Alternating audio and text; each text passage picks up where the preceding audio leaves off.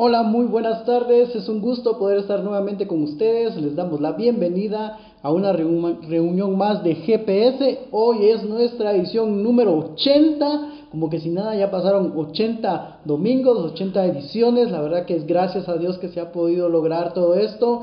Le damos la Bienvenida a cada uno de ustedes, gracias por tomarte el tiempo el día de hoy para poder estar aquí presente o bien si tú lo estás escuchando en diferido, te damos las gracias.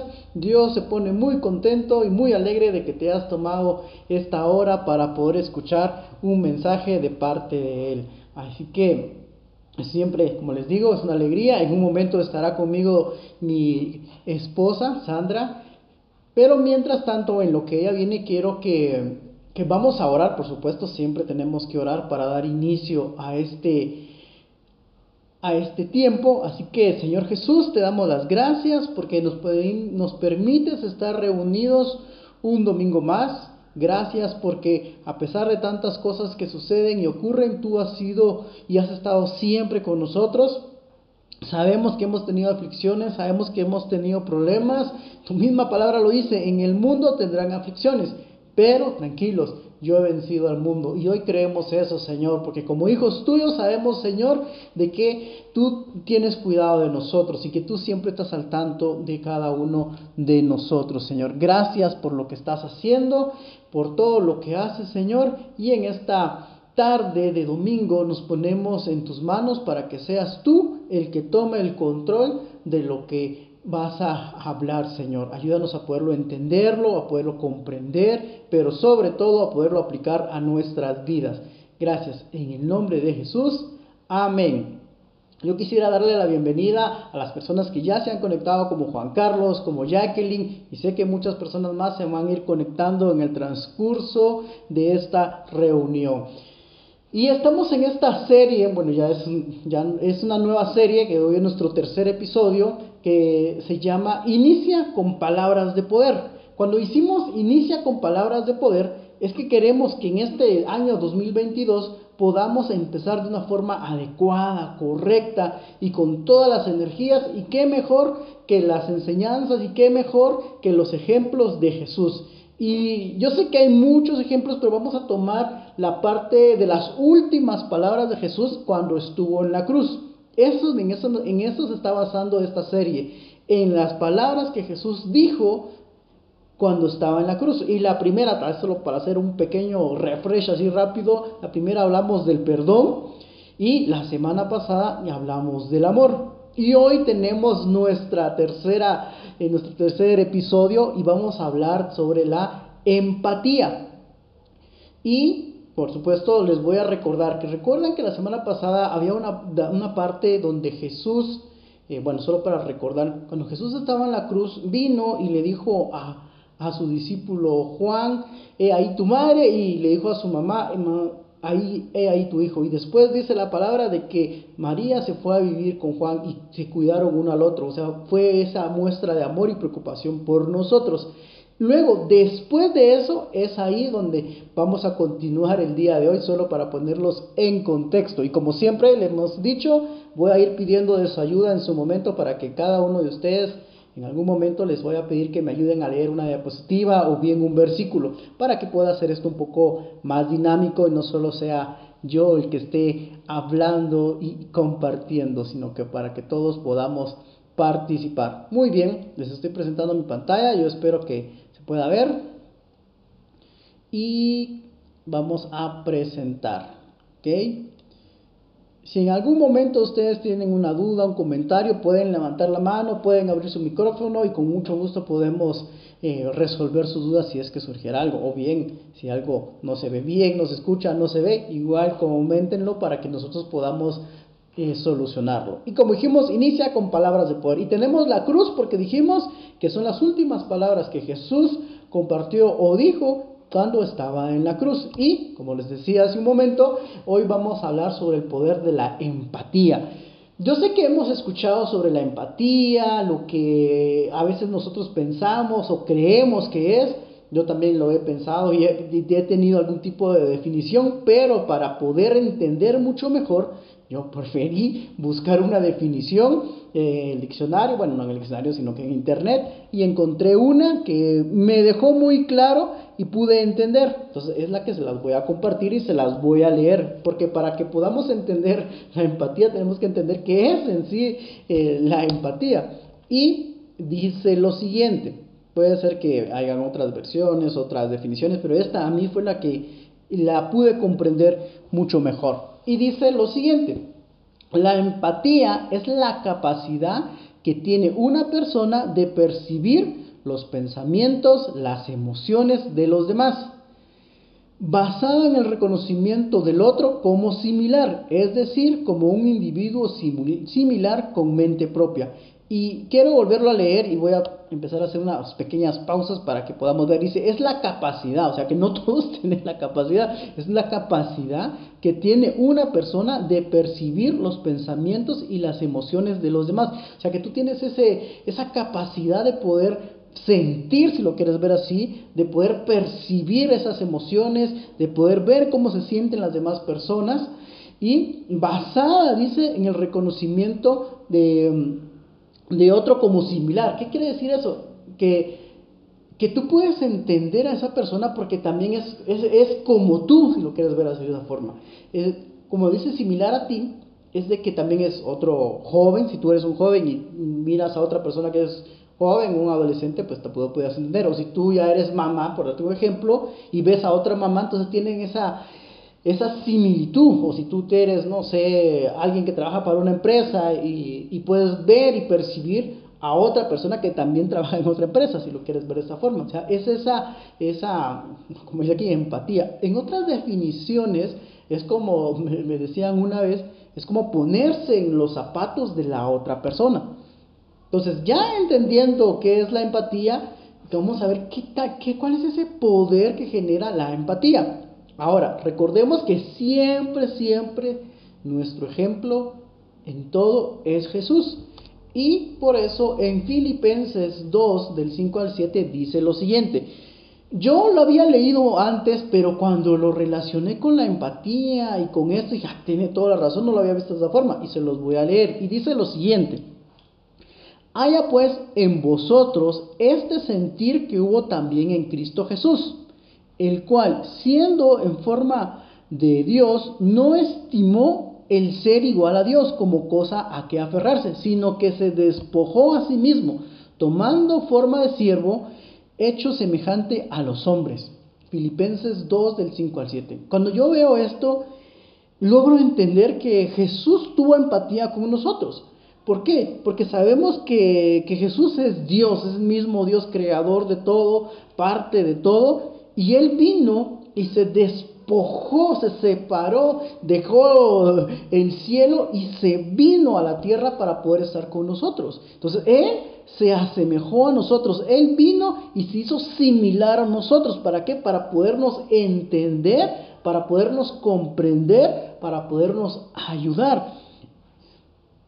Y eso hace de que Jesús tenga empatía con nosotros. ¿Por qué? Porque Él se puso, como lo dije hace un momento en otras palabras, en nuestros zapatos. O sea, Él se hizo hombre, Él se hizo carne, humano, Él fue bebé, Él fue niño, Él fue adolescente, Él fue una persona adulta, Él tuvo frío en algún momento, Él tuvo calor en algún momento, en un momento Él padeció hambre, en algún momento lo insultaron. O sea, Él vivió todo lo que nosotros podríamos estar viviendo. O sea, Él por eso tiene esa empatía, porque él pudo haber estado simplemente en el cielo y no, no acercarse, pero él decidió bajar, por eso, por eso dice acá, diciendo forma de Dios, no estimó el ser igual a Dios y a cómo aferrarse. O sea, él no quiso, no, yo me quedo de forma de Dios y me voy a quedar así. No, él vino y se hizo humano. O sea, él tuvo esa empatía con nosotros. Ahora, esas emociones que las puede sentir. Ahora, entonces entendemos que hay un poder de la empatía, o sea, que Él vino y se hizo hombre para podernos entender, para podernos comprender, pero sobre todo para podernos ayudar. Y ahora sí voy a leer el versículo donde nos quedamos la semana pasada, el siguiente, después de que Jesús le dijo a, a María, a su mamá y a Juan. Eso fue en el 27 y hoy vamos a leer Juan 19, solo que el 28 y el 29. Y dice lo siguiente. Después de esto, sabiendo Jesús que ya todo estaba consumado, diciéndose, hablando de consumado es de que él ya había sido, estaba sacrificado, ya había hecho todo lo que tenía que hacer, dijo para que la escritura se cumpliese, dijo, tengo sed. Y eso yo quiero que ponga mucha atención en esta parte, porque yo la había leído muchas veces, pero nunca le había puesto el ¿cómo se podría decir? Nunca le había puesto el sentimiento, no le había, nunca le había puesto la atención de vida, nunca me había percatado porque simplemente decía, tengo sed y lo dejé pasar. Pero yo quiero que pienses en esto. Y el vino dijo, tengo sed. Y luego el 29 dice, y estaba allí una vasija llena de vinagre. Entonces ellos em, empaparon en vinagre una esponja y poniéndola en un hisopo, se la acercaron a la boca. Y él tomó. Pero yo me quedé pensando y cuando nos explicaban esto decía, es que el versículo o el punto clave aquí, bueno, hay muchos, pero hoy nos vamos a enfocar en la parte donde dice, tengo sed. ¿Por qué dice Jesús, tengo sed? Porque te está haciendo y te está recordando que Él es, en ese, en ese momento, era un hombre, o sea, nunca dejó de ser Dios, pero al mismo tiempo era un humano, una persona, y tenía una necesidad, tenía alguna necesidad, y en este caso era una necesidad de tomar algo.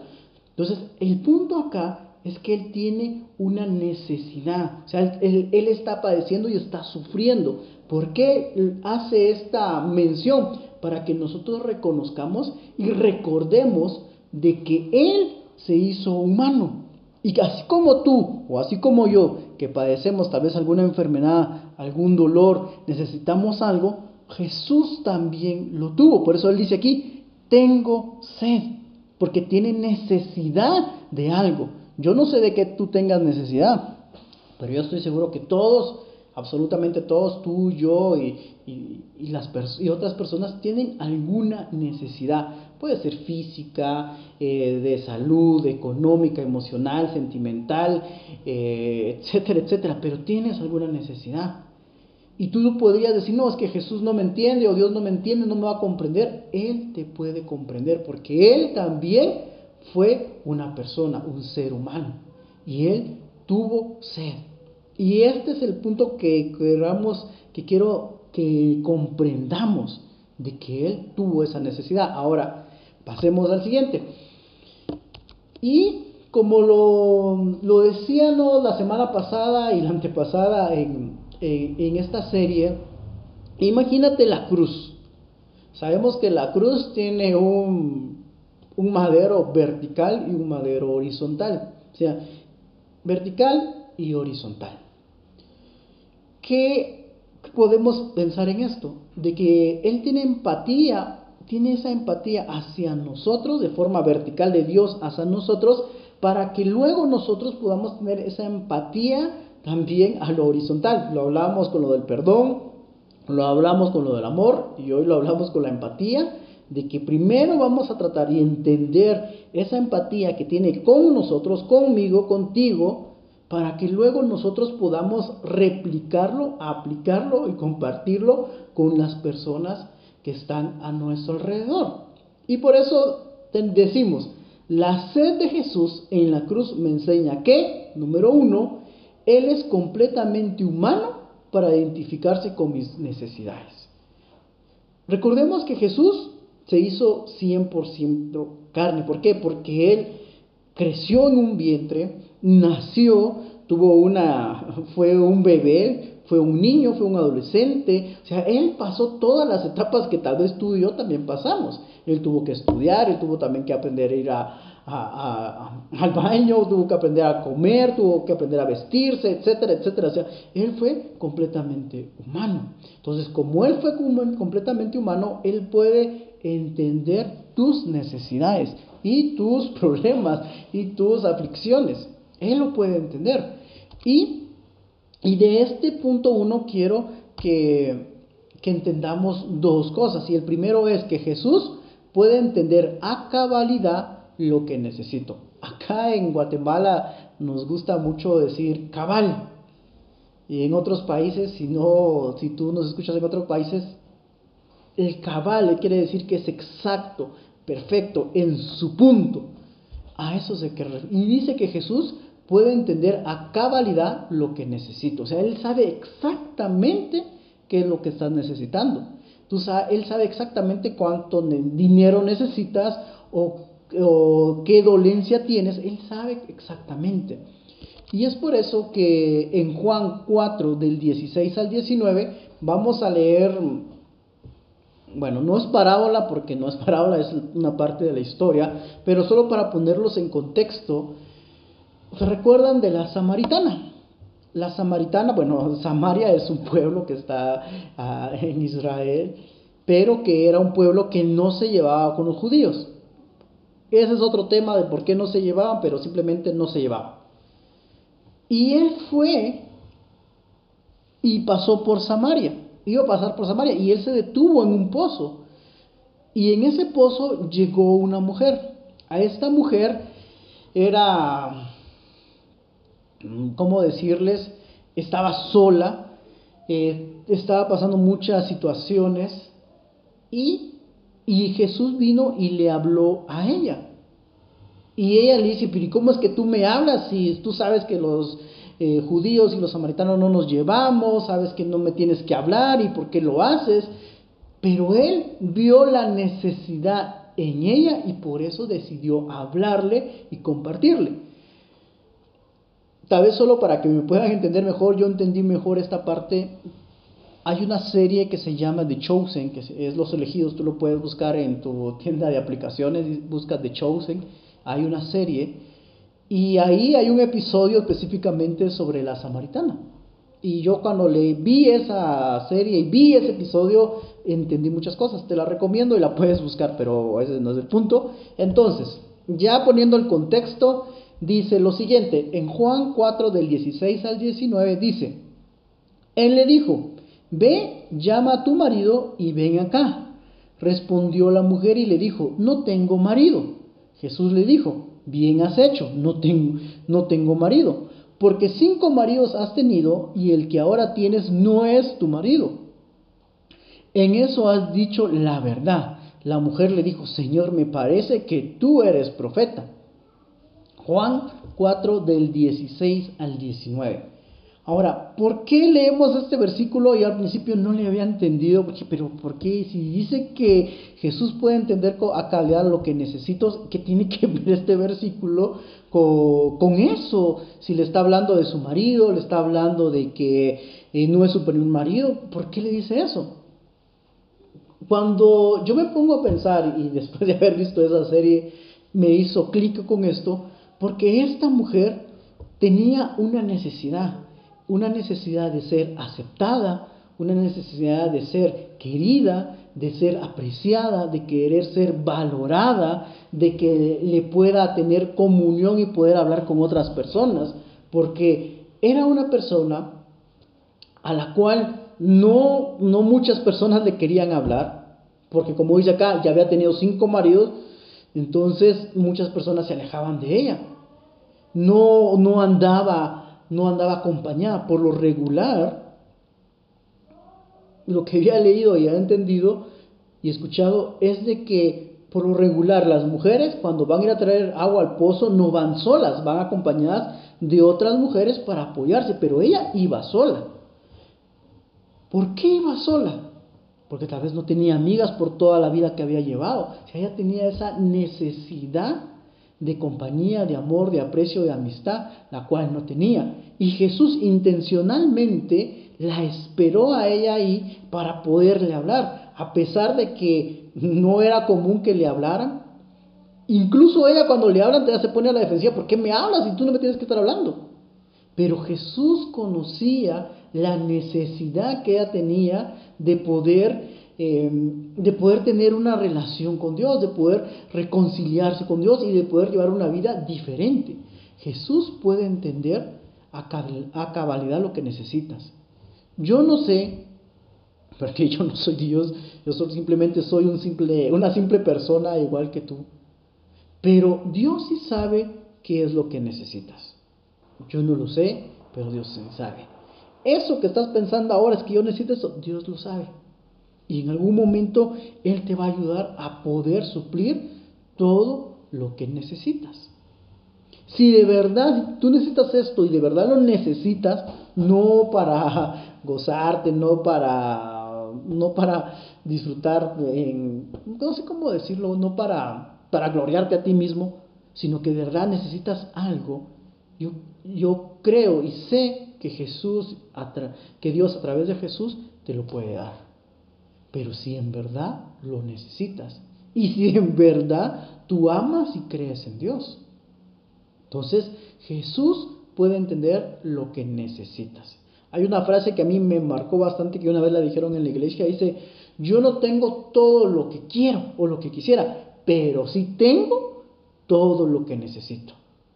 Y, esa parte me impactó bastante porque dice, lo vuelvo a repetir, no tengo todo lo que quisiera, pero tengo todo lo que necesito. Tú podrías decirnos que yo quiero una casa más grande, yo quiero, no sé, un carro, yo quiero un mejor trabajo, yo quiero un mejor sueldo, quiero aquí, quiero allá, etcétera, etcétera, etcétera, etcétera. Pero Dios sabe lo que en verdad necesitas y Él te ha dado y te va a seguir dando lo que necesitas. Y si no te ha dado aquello, es porque tal vez no te conviene, no lo puedas manejar, te va a distraer o te va a separar de Él. Solo era un paréntesis sobre eso. Pero este es el primer punto, y lo voy a repetir. La sed de Jesús en la cruz me enseña que Él es completamente humano para identificarse con mis necesidades. Y el 1.1, Jesús puede entender a cabalidad lo que necesito. ¿Por qué puede entender? Porque Él también fue una persona, él también fue un ser humano, él también tuvo que relacionarse con su papá, con su mamá, con sus hermanos, él también tuvo que, familia, tuvo que relacionarse con su familia, él también vivió en un pueblo, él también tuvo que trabajar, él tuvo también que comer, él tuvo, él tuvo que hacer todo eso, entonces es por eso que él te necesita, él te, te entiende. Esto me lleva al, al punto 1.2 y dice lo siguiente, Solo Jesús puede llenar mi sed emocional y espiritual.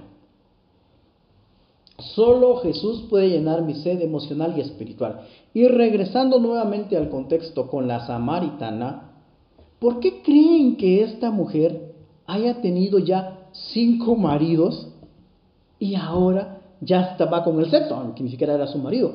¿Qué creen que pase? ¿Por qué sucede eso? Puede ser de que ella no, había podido encontrar algo que llenara su corazón, su emoción, su, su sed emocional, su sed espiritual. O sea, algo no estaba haciendo bien ella, podríamos decir. Y estaba buscando en un lugar incorrecto lo que necesitaba llenar. Es lo como lo que nos explicaban y nos decían. Si tú tienes mucha sed, ¿Qué pasaría si tú tomas un vaso con agua salada? ¿Será que se te quita la sed? No, al contrario, te da más sed. Entonces tienes que tener cuidado con qué quieres satisfacer esa sed. Esa sed emocional, esa sed espiritual. Esta mujer, la samaritana, tal vez tenía esa necesidad de sentirse querida, apreciada, amada, protegida, y lo estaba buscando en lugares o con personas que no era el lugar correcto. Por eso le decía, has tenido cinco maridos y el que tienes no es tu marido. ¿Qué, qué pauta te da eso? De que ella necesitaba algo que no había podido conseguir por muchos años o décadas tú estás así en este momento, puede ser que tú también tengas esa necesidad emocional y espiritual y estés buscando en lugares donde no te pueden satisfacer. Yo te puedo dar mi ejemplo, el mío, no sé, yo te doy mi ejemplo, pero yo llegué a un punto hace muchos años antes de conocer a Dios, llegué a pensar, dije, algo me hace falta. Y me acuerdo que yo vine y se lo conté a mis amigos de la universidad, estábamos, me acuerdo, una tarde en la cafetería comiendo y yo les dije a ellos, miren, no sé si solo a mí me pasa, pero yo siento que estoy eh, vacío, como que me hace falta algo, porque no tengo necesidad de comida porque tengo comida, no tengo necesidad de estudio porque estoy estudiando, tengo amigos, los tengo a ustedes, tengo mi familia, mi papá, mis hermanos, y tengo, se podría decir que todo lo que alguien quisiera. No estaba enfermo, eh, no tenía necesidad de dinero, no... Y yo le dije, pero es que siento que me hace falta algo, le digo yo, y no sé qué es, y, no lo he podido encontrar a pesar de que estoy con ustedes, eh, tal vez hacía cosas indebidas como tomar o hacer cosas que no debería, pero decía, pero siento un vacío en mí que no logro llenar. Y ellos solo en su momento ah, no le dieron tanta importancia, eh, incluso unos me dijeron, bueno, lo que te hace falta es novia, pero yo decía, no, es que no es eso. Hasta mucho tiempo después, años después, encontré a Jesús, encontré a Dios, reconocí a Dios como mi único y suficiente Salvador, y ahí me di cuenta desde el primer día que empecé a escuchar de Dios, aprender de Dios, dije, ah, es esto lo que yo necesitaba, es esto lo que me hacía falta, es esto lo que llena mi corazón. Y media vez yo lo encontré, dije, ya no me voy a apartar de acá. Y lo recuerdo muy bien que creo que fue en junio del 2005, cuando yo empecé a ir por primera vez a una célula y ahí fue donde yo sentí, esto es lo que yo necesitaba, palabra de Dios, conocer de Dios. Y desde ese entonces, gracias a Dios, aquí vamos, ya van más de 17 años y ahí vamos. ¿Pero por qué? Porque entendí que lo que ofrece el mundo, eh, alcoholismo, drogadicción, pornografía, eh, sexo, eh, etcétera, etcétera, etcétera, cosas no me puede llenar porque yo intenté hacerlo con todo eso y no me pude satisfacer. Había algo en mí que decía, no, eso no es lo que necesitas. Pero cuando encontré a Dios y lo reconocí a Él, Él llenó mi corazón y me da la energía para poder continuar y para poder seguir. Y es por eso, y ahora ya regresando al contexto de la samaritana, en Juan 4, 13 al 15 dice, respondiendo Jesús le dijo a la samaritana, todo el que beba de esta agua volverá a tener sed, pero el que beba del agua que yo le daré no tendrá sed jamás, sino que el agua que yo le daré se convertirá en él en una fuente de agua que brota para vida eterna. La mujer le dijo, Señor, dame de esa agua para que no tenga sed ni venga hasta aquí a sacarla. Es aquí el ejemplo claro esa mujer, esa samaritana, tenía sed.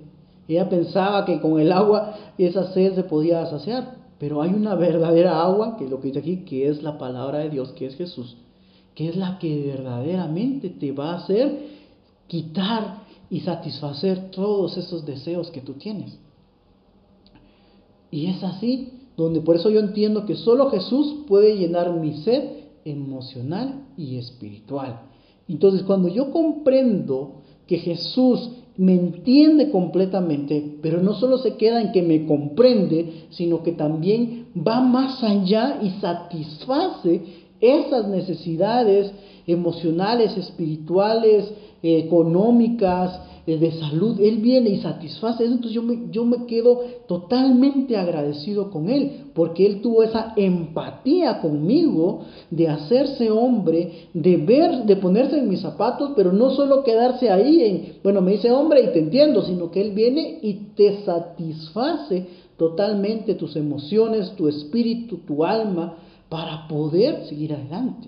Esta es la conexión vertical que yo les mencionaba. Cuando yo logro comprender eso, entonces viene Jesús y dice, bueno, ya me entendiste, ya comprendiste, y recuerda que yo soy tu ejemplo, ahora eres tú que te toca compartir esa empatía ya con las personas que te rodean.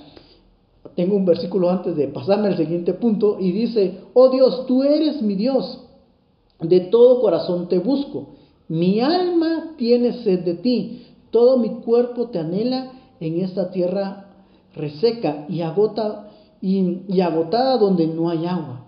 Aquí el salmista reconoce que solo Dios lo puede satisfacer. Y era solo para reforzar lo que les había comentado. Y en este punto 2, igual vamos a tocar dos puntos y voy a leer este para que entendamos el contexto nuevamente. Dice lo siguiente, la sed de Jesús en la cruz me enseña que Dos, no debo mirar solo mis intereses, sino que las necesidades que me rodean. Si recordamos que Jesús tiene empatía con nosotros, Él vino, se hizo hombre, se hizo carne y entendió las necesidades de nosotros. Ahora, yo como persona, como seguidor de Jesús, como que persona que lo he reconocido y sé que Él es mi ejemplo, me dice lo siguiente, no debo solo mirar solo mis intereses, sino las necesidades que me rodean. Yo sé que a veces es difícil, yo para mí también es muy difícil esto, porque a veces yo me encierro en mi trabajo, en mi familia, y, y, me cuesta un poco ver qué es lo que sucede alrededor, incluso con mi propia familia, hablando de mis papás, mis hermanos, mis cuñados, mis primos, mis sobrinos, o sea, me cuesta un poco. Pero es lo que me dice aquí Jesús, yo tengo que aprender. Como les decía, no el hecho que yo les comparta esto y les diga esto, no quiere decir que yo ya lo resolví. Jesús y me lo enseñaron a mí, porque saben que yo tengo que mejorar esto, pero como yo no también, y lo decíamos con Sandra incluso hoy, todo esto es tan importante que no podemos callarnos y quedarnos solo con nosotros, sino queremos compartir solo con ustedes. Y en Mateo 25, del 34 al 40, dice lo siguiente. Entonces dirá el rey a los que están a su derecha, vengan ustedes a quienes mi Padre ha bendecido, reciban su herencia, el reino preparado para ustedes desde la creación del mundo, porque tuve hambre y ustedes me dieron de comer, tuve sed y me dieron de beber Fui forastero y me dieron alojamiento. Necesité ropa y me vistieron. Estuve enfermo y me atendieron. Estuve en la cárcel y me visitaron.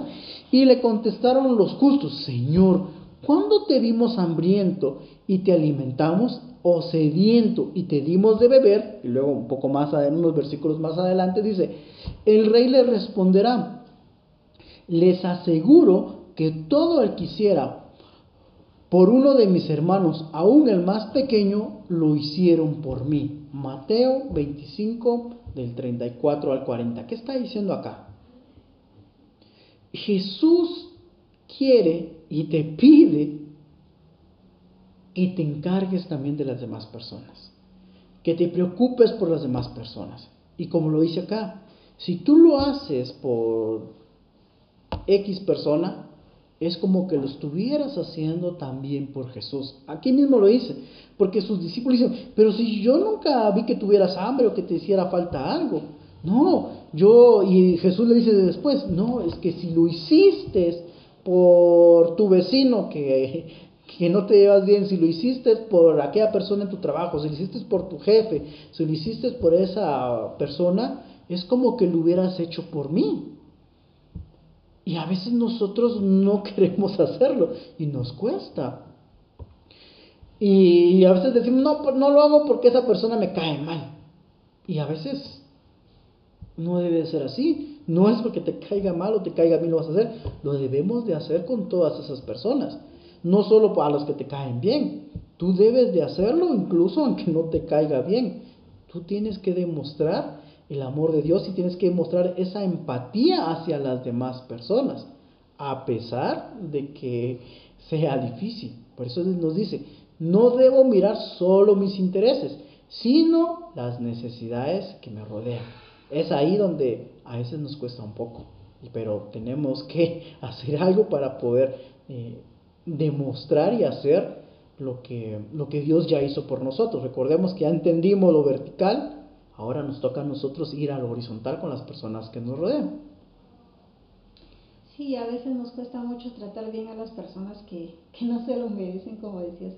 Y a veces es tan fácil ayudar a los, que, a los que nos apoyan, a los que nos ayudan, pero cuando nosotros ayudamos a las personas con las que no mucho nos llevamos bien, entonces ellos dicen, ah, bueno, a pesar de lo que le, le hice o le dije, aún así me trata bien, entonces ya cambia también su, su forma de vernos porque empiezan a vernos de una mejor forma, ¿verdad? Y empezamos a romper eh, poco a poco esas diferencias. Así es, vamos a hacer una pequeña pausa porque no queremos que, que nos quedemos a media porque ya vienen los últimos dos puntos y ya les voy a pedir ayudas a ustedes para que me ayuden a leer, pero vamos a hacer esa pequeña pausa. Sí, así que pausa y por favor analicemos lo que acabamos de aprender para poder opinar en la segunda parte. Así es, así que ya saben, se pueden volver a conectar en el mismo link, en lo que todos se vuelven a conectar, vamos a poner una canción y los esperamos en un momento.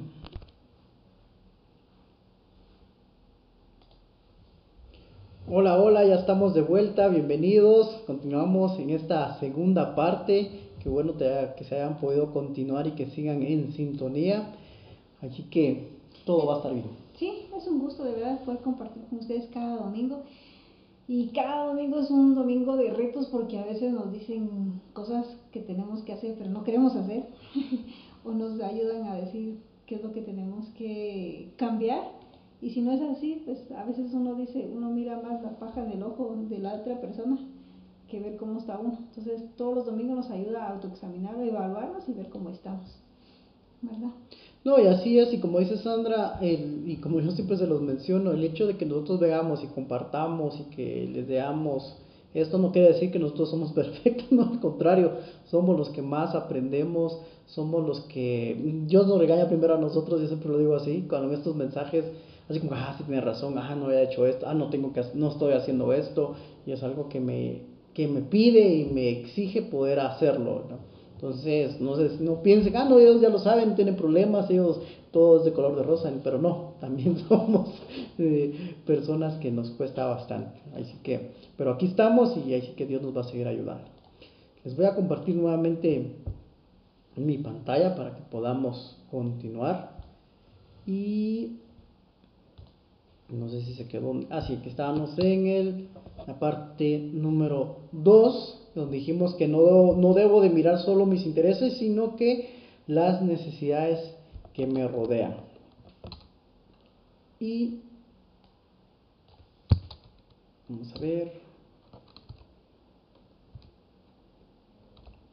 Aquí estamos. Tal vez este, ¿quién me puede ayudar? Dice que estoy silenciado. ah, sí. Estoy silenciado. ¿En qué momento no me.? Ahora sí, ¿verdad? Creo que sí. No sé, en algún momento silencié el micrófono. No sé si no me escucharon, yo vaya a hablar. Pero bueno, entonces continuemos a este. Siempre en el punto 2. Solo que vamos a, a leer esto. Tal vez, Juan Carlos, ¿tú me puedes ayudar a leer esta parte?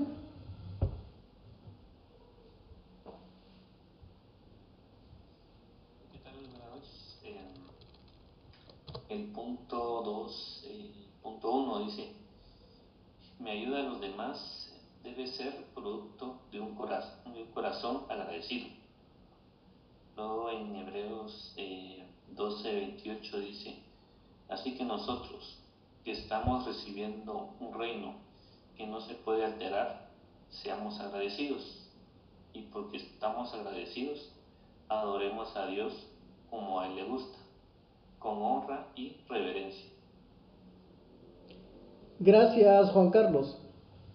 Y como, como bien lo leía él, decía, eh, si recordamos siempre nuestra cruz, y ahora estamos en lo horizontal, y nos decía que no tenemos que solo estar pensando en nosotros, sino que viendo las necesidades de los demás, pero algo muy importante que dice acá, mi ayuda a los demás debe ser primero un producto de un corazón agradecido. Cuando yo reconozco y me doy cuenta de lo que Jesús ha hecho por mí, cuando yo me doy cuenta de todo lo que Él hace y está haciendo, nace en mí decir, bueno, es que es demasiado lo que Él ha hecho por mí, tanto me ha ayudado, tanto me ha apoyado, yo no me puedo quedar callado, no me puedo quedar sin hacer nada. Yo debo de empezar a demostrar ese agradecimiento hacia las demás personas, de quererlos ayudar, de quererlos eh, que también reciban y aprendan lo que nosotros hemos visto. Y en, y en lo que Juan leía decía, de que nosotros, a nosotros como personas, si ya has creído en Jesús, crees y confías completamente en Él, te espera un reino, o sea, te espera el cielo, te espera esa recompensa, algún día estar allá pero no quiere, no queremos que nos vayamos solo nosotros, o sea, no quiero, y no estoy diciendo que ya me gane el cielo, sino que lo que estoy diciendo es de que si tenemos ese premio, que tenemos esa recompensa, no queremos esa recompensa solo para nosotros, sino al contrario, queremos de que las demás personas, nuestros amigos, nuestros familiares, nuestros parientes, nuestra familia, también se vaya con nosotros, también pueda percibir esa, esa emoción, esa alegría de, de, que, de lo que Jesús ha hecho en nosotros. Y entonces es por eso, dice acá, lo que leías, mi ayuda a los demás debe ser producto de un corazón agradecido. Porque se te... Y está el ejemplo que, que Jesús lo dio también, decía, al que mucho se lo perdona, mucho ama. Y a nosotros que nos ha perdonado tanto, queremos que también las demás personas reconozcan que Jesús los perdona y los ama y que ellos también pueden ser parte del reino, pero no queremos solo ser nosotros, sino que las demás personas también que lo puedan recibir. Debemos de ayudar a los demás. Ah, ahí sí que, como lo dice aquí, con un corazón agradecido, porque a veces nosotros podemos hacer las cosas de, de una forma no agradecida, porque empezamos a hacer las cosas solo por interés o empezamos a ayudar a las personas porque decimos, ah, es que yo, me, yo soy mejor, yo soy, o yo tengo más, eh, ahí, es, ahí estamos mal, ¿verdad que sí?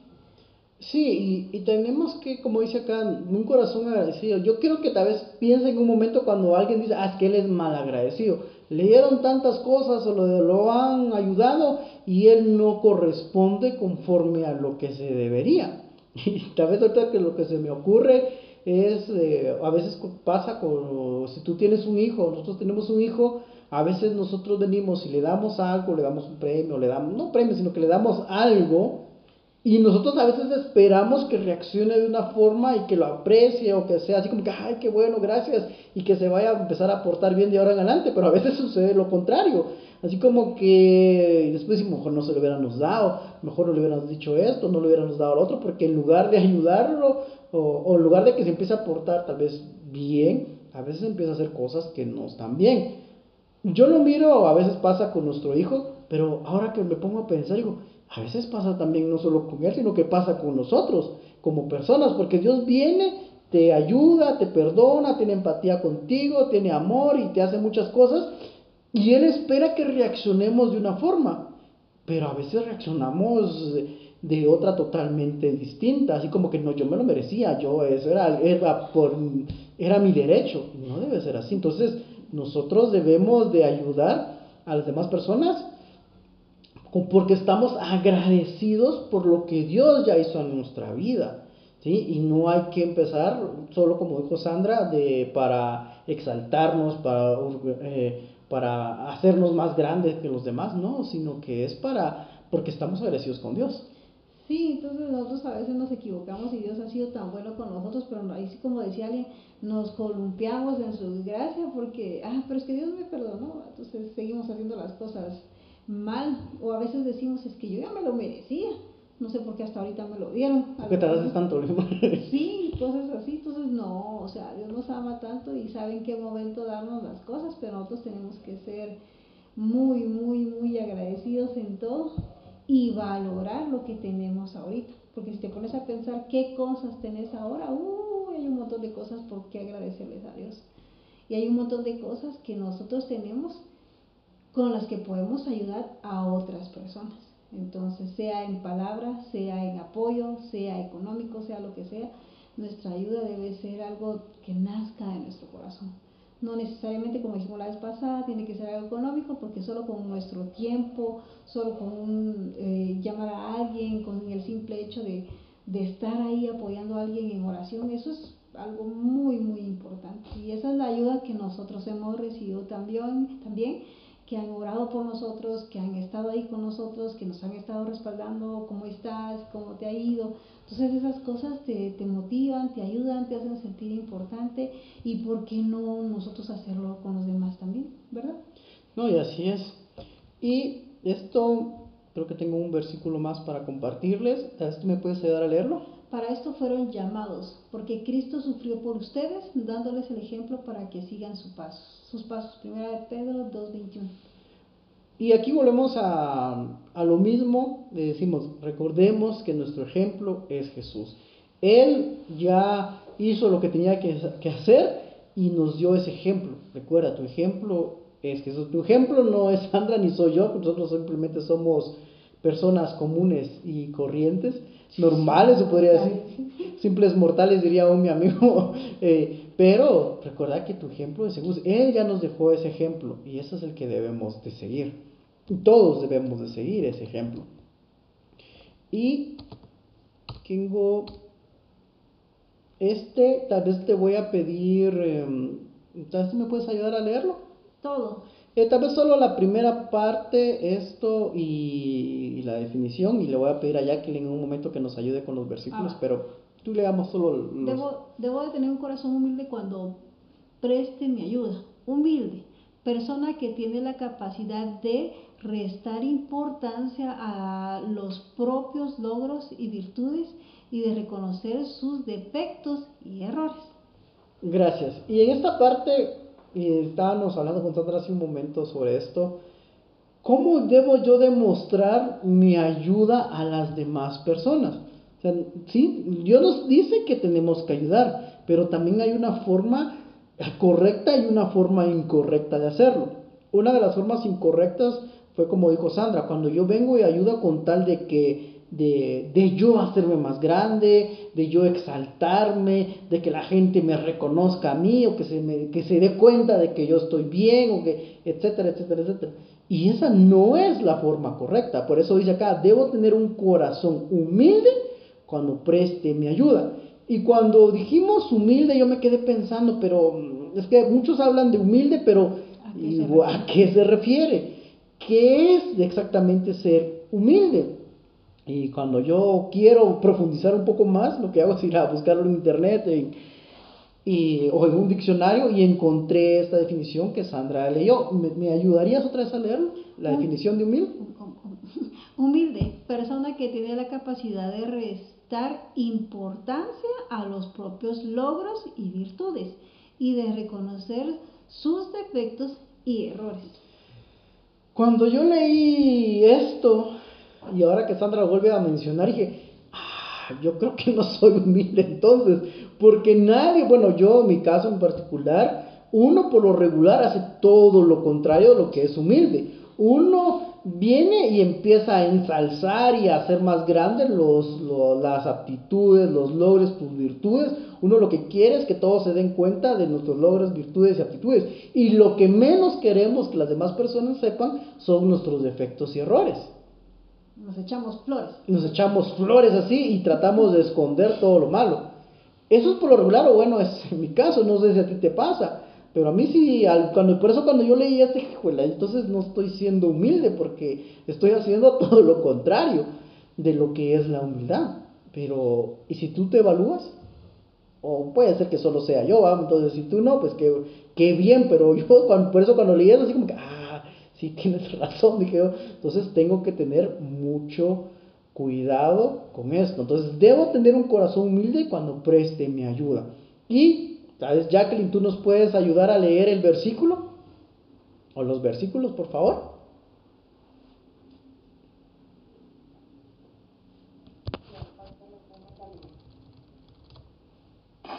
Es que mi pantalla como que no.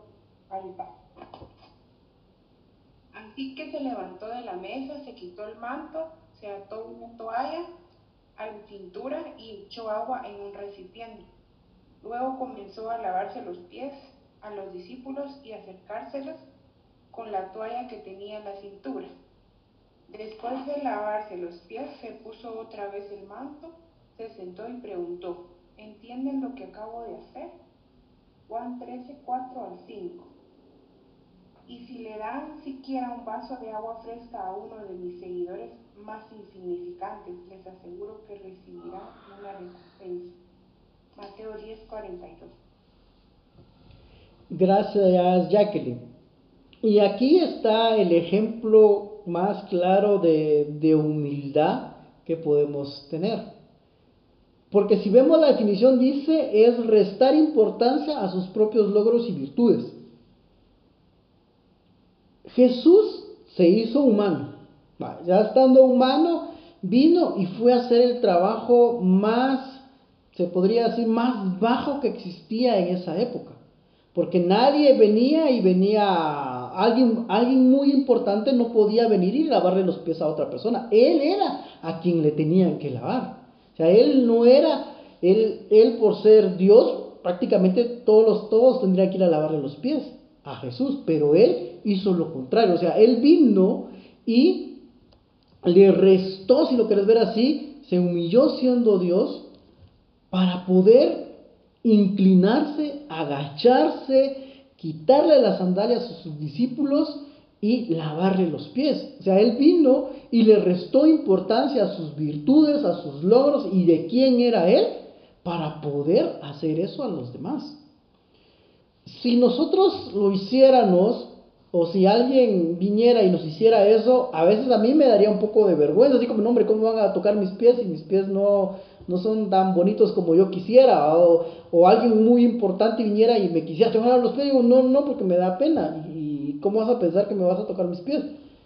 No porque sean, ¿cómo decirlo? No que sea muy, muy, ¿cómo? Se me fue la palabra, como, como si no fuera como que si fuera algo sagrado, no, sino que yo estoy diciendo que a mí me da vergüenza, por decir así. Pero viene Él y hace eso. Y nosotros podríamos hacer eso. Podríamos venir y encontrar a una persona en la calle y decirle, mire, y le limpio los zapatos, le ilustro los, los zapatos, o te ayudo con eso. A veces nos cuesta o no lo haríamos.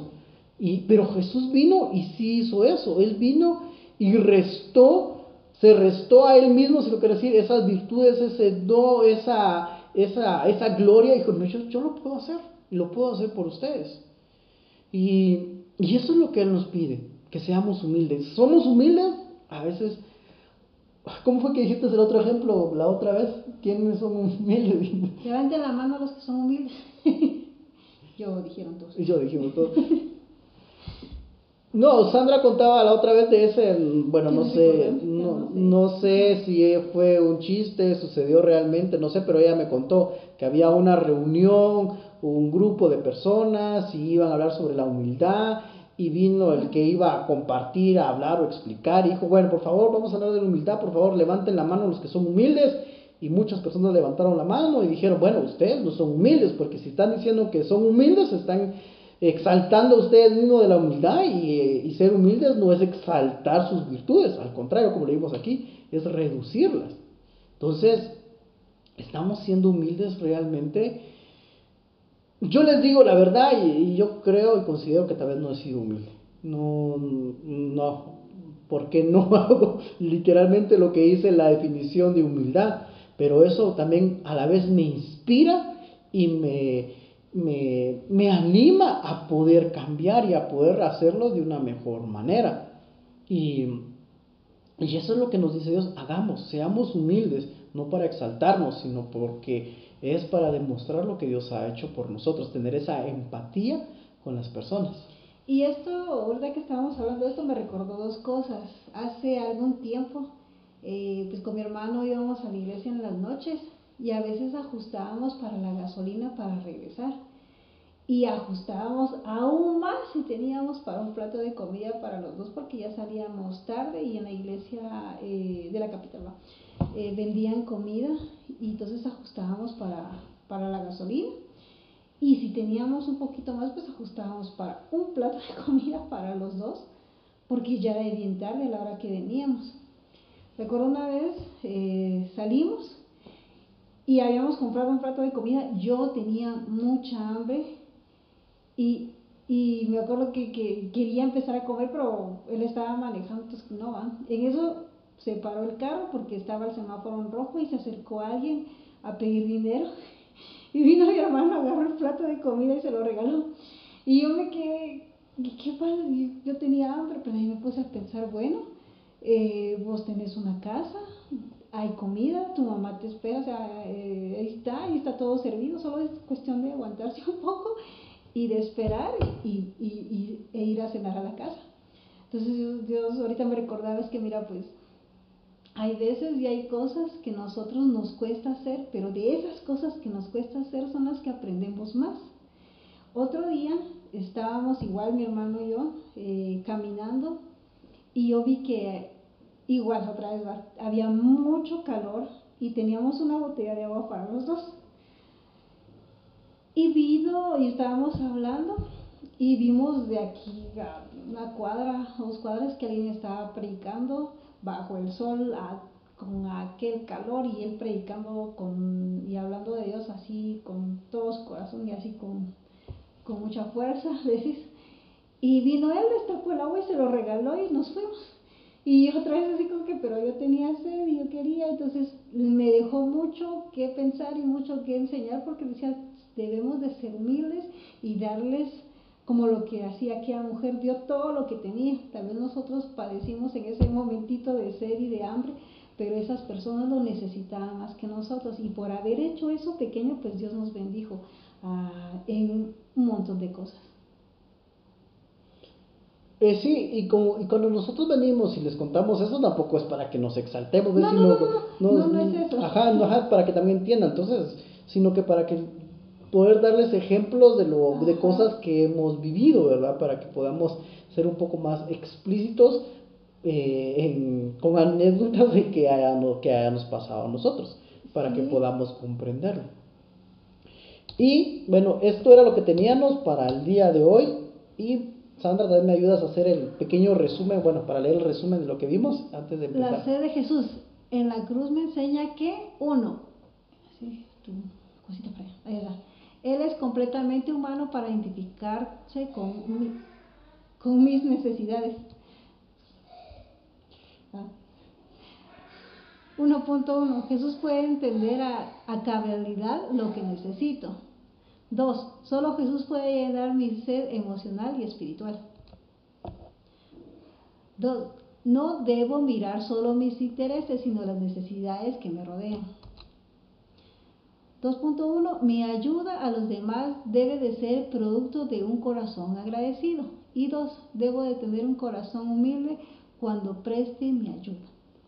Y hay un último versículo que se los voy a leer, que fue el que leímos, y dice, haya pues en vosotros este sentir que hubo también en Cristo Jesús, el cual, siendo en forma de Dios, no estimó ser igual a Dios como cosa a que aferrarse, sino que se despojó a sí mismo, tomando forma de siervo, hecho semejante a los hombres. Filipenses 2 del 5 al 7. Muy bien, entonces pasamos a esta casi parte final donde nosotros nos callamos, ya hablamos. hacemos un sorteo.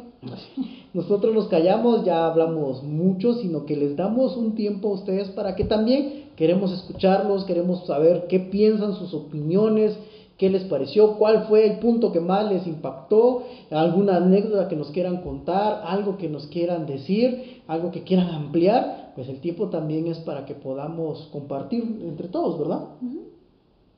Y tal vez vamos a iniciar. ¿Con quién iniciamos? Que tú siempre eres la que escoge a alguien. Ah, entonces te toca escoger. Como siempre escojo. Bueno, entonces empecemos con Jacqueline. Jacqueline, tú nos puedes ayudar y nos dices tus comentarios del día de hoy. Te cedemos unos minutos. Unos segundos, mejor. Em, pues fíjense que en el tema de la empatía yo siento que mi mayor ejemplo de empatía lo viví con todo el pueblo, diría yo. En el caso que vivimos con mi hermano, todo el pueblo se volvió empático con nosotros, ¿verdad? desde que tocaran tu puerta para irte a dejar un sobre y destaparlo con una cantidad que uno no se imagina, ¿verdad? O, o de repente encontraban a mi mamá y mira, te regalo 20 quetzales. Dice mi mamá, me sirvió para mi pasaje, ¿va? O sea, la empatía que nosotros vivimos de todo un pueblo impactó bastante a, mi familia, impactó bastante a más personas, que creo que con lo de Mario fue como que un parteaguas para que todo San Pedro dejara de tener esa vergüenza de decir estoy pasando una pena, ¿verdad? Porque últimamente, pues cuando hay alguna necesidad, todo esto lo del Facebook y, las redes han ayudado bastante a que la gente dé a conocer sus, sus necesidades y que nosotros nos volvamos empáticos con ellos, ¿verdad? Gracias. Gracias Jacqueline por por recordarnos esto y ver como, como tú dices, cómo un pueblo se puede también unir por una causa. Y, todos tenemos ese sentir, la verdad. Gracias por recordarnos eso. Sí, ahí sí que ahora que nos ayudaron a nosotros también, nosotros también podemos con más razón ayudar a los demás. ¿verdad? Entonces ahí sí que hay mucho de qué hablar sobre esto, pero queremos escucharlos. Así es, así que Juan Carlos, te cedemos otros minutos a ti.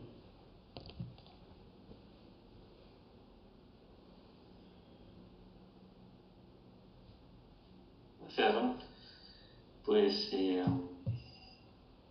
la verdad, un tema como la semana pasada podría ser que hay muchos puntos donde al final tenemos que trabajar, muchos puntos donde, eh, como decía Ronald, eh, no, no somos completamente, eh, no estamos cumpliendo a cabalidad todos estos puntos, entonces bastante que, que trabajar. Y el tema de la, de la empatía, como decían, pues me hizo recordar, digamos, cuando a veces eh, encontras a alguien o a veces la persona está de mal humor o, o cierta, te contesta de cierta manera, podríamos decir.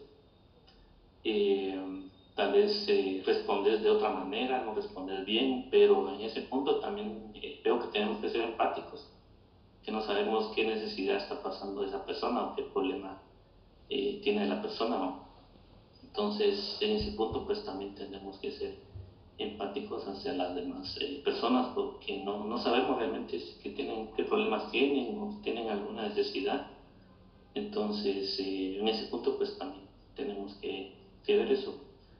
Y con el tema de ayudar a los eh, demás, pues eh, como decís, eh, no exaltarnos al momento de, de ayudar, hacerlo de, de, corazón, no solo hacerlo porque, como decía, yo lo voy a hacer para que las demás personas vean que yo lo estoy haciendo. Al final es hacerlo de corazón y no esperar un beneficio por eso o esperar que la persona luego si yo estoy, pasando por una necesidad, pues también eh, se vea de la misma forma. No esperar, digamos, una recompensa al final, sino al final hacerlo de, de corazón. Y eh, la parte de, eh, bueno, al final, como decía, hacerlo de, de corazón y hacer un corazón humilde, como decían. La humildad, pues, es muy importante y, y como al final, como lo compartiste y como diste el, el, tema, pues me gustó bastante la parte de, de, la empatía que tuvo Jesús hacia nosotros, que al final pues eh, es como que vivió, digamos, lo que nosotros estamos viviendo al final, nacimos, crecimos y no sé si me estoy adelantando, pero también él murió, entonces eh, digamos al final empático con nosotros y vivió todo lo que estamos viviendo. Entonces me gustó esa parte, no lo había visto así, la verdad como lo, como lo presentaste, pues me gustó bastante. Gracias. Gracias Juan Carlos por tus comentarios. Así que Dios es el que nos, nos da las palabras y, y, nos guía en todo momento. Yo siempre digo, todo, hay un versículo que nos gusta con Sandra y que nos marca que dice, todo, toda buena dávida y todo don perfecto, toda sabiduría vienen de Dios. Y, es Dios el que habla y nos, nos muestra qué es lo que Él ha hecho, ¿verdad? Y, y gracias por, por, tus comentarios y vamos a, a, seguir buscando a Dios para poder seguir compartiéndolo, pero es Dios el que... Nosotros le decimos con Sandra, Dios aquí estamos y dinos qué tenemos que decir porque nosotros no, no sabemos qué decir, sino que eres tú y Él es el que está hablando, así que Dios es el que habla directamente a nuestros corazones. Sí, ahí sí que Dios es el que pone las palabras y el convencimiento también. Así es. Muy bien, entonces vamos a, orar para finalizar. ¿Tú me puedes ayudar a orar, por favor? Bueno, Señor, te damos gracias por este tiempo, gracias porque has hablado a nuestro corazón, pero también queremos pedirte que nos ayudes en, en esta nueva semana a poner en práctica lo que hemos aprendido. Ayúdanos a tener ese corazón humilde, ayúdanos, Señor, a poder ayudar a los demás, a tener esa empatía, Señor, que tú tuviste con nosotros. Te rogamos, Señor Jesús, que que nos ayudes más que todo, Señor Jesús, a ser sensibles a tu voz y poner en práctica cada una de estas cosas que hemos aprendido. Ayúdanos, Señor Jesús, a escucharte, a poder hablar contigo diariamente, a pedir consejo, a pedir de tu ayuda, a pedir de tu apoyo. Ayúdanos, Señor Jesús, a ser mejores personas cada día, Dios. Oramos también por aquellas personas que no se pudieron conectar hoy, Tú sabes qué es lo que están pasando, qué situaciones están atravesando. Oramos por sus familias, oramos por sus trabajos, oramos principalmente por su salud, Señor, para que puedan estar bien y que para el próximo fin de semana puedan conectarse, Señor. Oramos, Padre, y te damos las gracias por todos los que están aquí. Oramos para que las peticiones de su corazón puedan ser contestadas, Señor, sea económica, sea sea Señor Jesús la necesidad o sea de salud, sea cual sea la necesidad, Señor. Oramos por cada una de ellas e intercedemos y clamamos por cada una de ellas, Señor. Tú conoces los corazones y sabes por lo que están atravesando también. Y queremos pedirte que traigas consuelo, que tú traigas paz, que traigas salud, que traigas fortaleza a cada uno de ellos, Dios. Oramos para que tú suplas cualquier necesidad que pueda haber, no solamente económica, sino que espiritual y emocionalmente, Señor. Gracias por este tiempo, en el nombre de Jesús. Amén, Señor, y amén. Amén. Muchísimas gracias. La verdad ha sido un gusto poder estar con ustedes y tenemos un mensaje para la próxima semana. Como bien lo saben, cada, cada vez que iniciamos o que hacemos, hacemos un, ¿cómo se podría decir? Ah, tenemos un, ¿cómo se me fue la palabra? Perdón. Hacemos una pausa. Ah, sí y, y, retomamos todo y a veces hacemos un refresh de todo lo que hemos hablado. Sí, por lo regular tenemos seis episodios o siete, hacemos una pausa y luego volvemos a tener seis o siete episodios y otra pausa. Este próximo domingo pues tenemos nuestra primera pausa del año que solo es el próximo domingo 20, no tendremos reunión, pero de hoy en 15 continuamos con la serie de que estamos viendo, que inicia con palabras de poder. Y también feliz día del cariño. gracias por su valiosa amistad, gracias por estar con nosotros siempre, pero principalmente gracias por estar atento a la voz de Dios. Yo sé que Él tiene algo especial para ustedes y de verdad para nosotros es un día para celebrar la amistad de ustedes porque han sido años, han sido días, han pasado un montón de cosas y realmente agradecemos mucho, mucho, mucho su amistad. No, y así es, así como dice Sandra, gracias por la amistad, Juan Carlos, gracias por tu amistad de más de 20 años. Yo pensé, ah, que ibas a omitir los años. Más de 20 años de amistad con, con Juan Carlos, con Jacqueline, también tenemos, muy, bueno, yo tengo muchos años, Sandra tiene muchos años más de conocerla, y también gracias por tu amistad, Jacqueline, y la amistad de toda tu familia, de verdad, muchísimas gracias por también ustedes nos han apoyado y de una manera inolvidable. Yo siempre recuerdo, hablamos con Sandra, que tu mamá preparó nuestra comida para nuestra boda y la verdad fue muy, muy, muy agradecido. Estamos muy agradecidos con ustedes también. Sí, vamos a celebrar los 10 años, entonces, ¿qué no, ya no hay reuniones. No, no hay reunión. Entonces... Ah, sí, lo probamos cuando se graduó Catherine y dijimos, no, esa comida tenemos que tener para nuestra boda, dijimos nosotros. Y, y gracias por el, saludos a tu mamá y decirle gracias por, por cocinar en nuestra boda hace casi 10 años. Ya vamos a cumplir los 10 años. Uy, no, pero seguimos jóvenes. Ah, siempre. Entonces, la verdad, gracias por su amistad, Juan Carlos, Jacqueline, y también tú que nos escuchas, gracias por siempre escucharnos, te deseamos lo mejor y Dios tiene preparado siempre algo especial para ti cada día.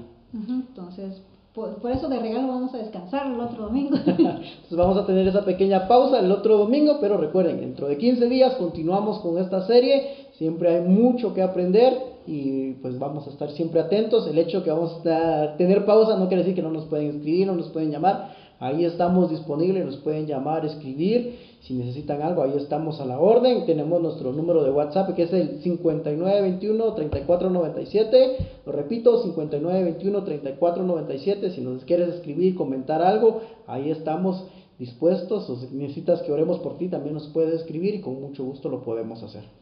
Desde ya, muchísimas gracias. Esperamos verlos la, esta no, la próxima semana.